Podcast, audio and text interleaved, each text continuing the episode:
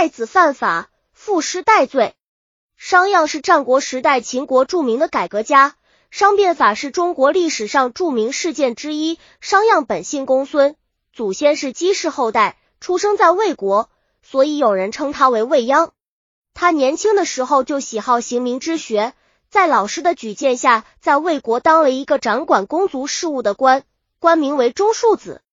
由于魏王对他并不信任，所以在老师死了以后，正巧秦孝公在国中求贤，他就去了秦国。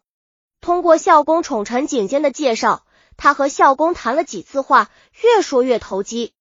未央借机就劝说孝公实行变法，奖励农战，发展势力。秦孝公任命未央做了左庶长，并发布了变法的命令。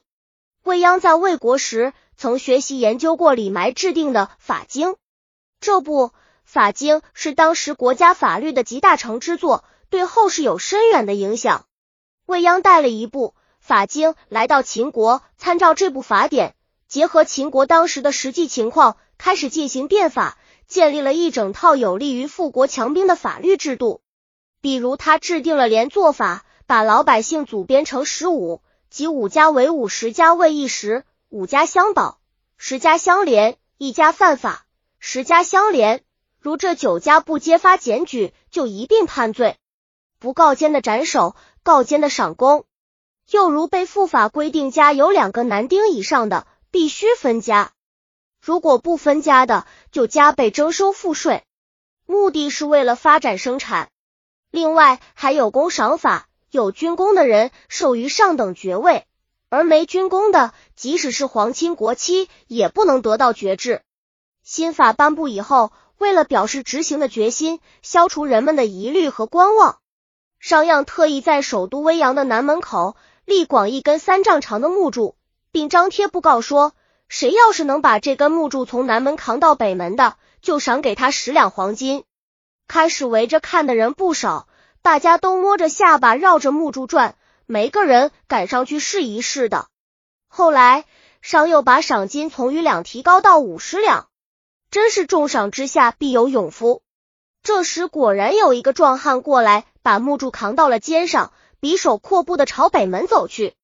悬赏的事既然早已在京城单传遍了大街小巷，现在有人打走了木柱，不用说，一下子就轰动了全城，男女老少夹道观看，有称赞他大胆，为他鼓劲的。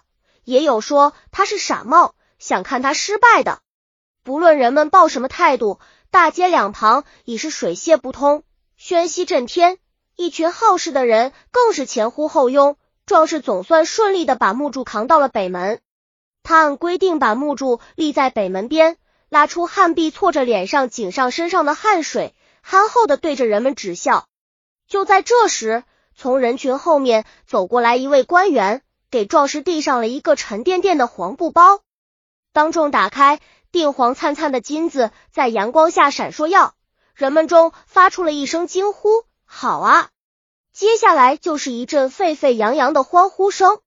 等欢呼声稍稍平息了一点，这位官员站到了一个稍高的土台上，对百姓们说：“各位父老乡亲，大家亲眼看见，我们官府说话是算数的，言必信。”行必果。同样，我们制定的各种法律制度也是要严格执行的。不论他是什么人，只要触犯了法律，一定严惩不贷。新法开始执行了，但总有些苛刻先贯彻不下去。问题到底在哪里呢？有一天，太子在外面犯了法，情况报告到廷里那里，感到非常为难。处理吧，他是太子，未来的皇帝，谁敢负这个责任？不处理吧，国家的统一大法还要不要执行？廷里向商鞅做了报告，谈了自己的难处。商鞅听罢说：“问题就在这里，法律推行不动，就因为上边有人犯法而未依法处理。商鞅主张对太子也应该依法办事，准备进行惩处。可是他转念一想，太子是皇帝的继承人，是不能施加刑罚的，怎么办？对了。”不是讲连坐吗？太子的父是公子虔，他是负责太子行为监督指导的；太守的师是公孙废，他是负责太子学寸指导的。太子犯了法，他们负有教导不尽责的责任。于是教廷里开庭审问公子虔和公孙贾，在他们承认了犯罪事实之后，做出了判决：处公子虔杖刑三十下，处公孙贾刑。一个在屁股上摸了三十大板，一个在面额上刺了字。庭里的这个处决一执行，人心大快，老百姓一方面欢欣鼓舞，一方面也认真遵纪守法，秦国社会秩序大为改观。法令执行十年之后，在秦国的街上丢了东西都没有人捡了归自己。正所谓夜不闭户，路不拾遗，一片太平景象。因为商变法有功。秦孝公封商鞅做了商君，他就从此由未央改称为商鞅，而且在秦国当了十年宰相。商鞅虽然得到秦孝公的重用和支持，但是他得罪过太子，因而孝公一死，太子继位，立即将商鞅抓了起来，并处以极刑，用五辆马车把他的护体撕碎。陆羽句《史记》编写。本集已经播放完了。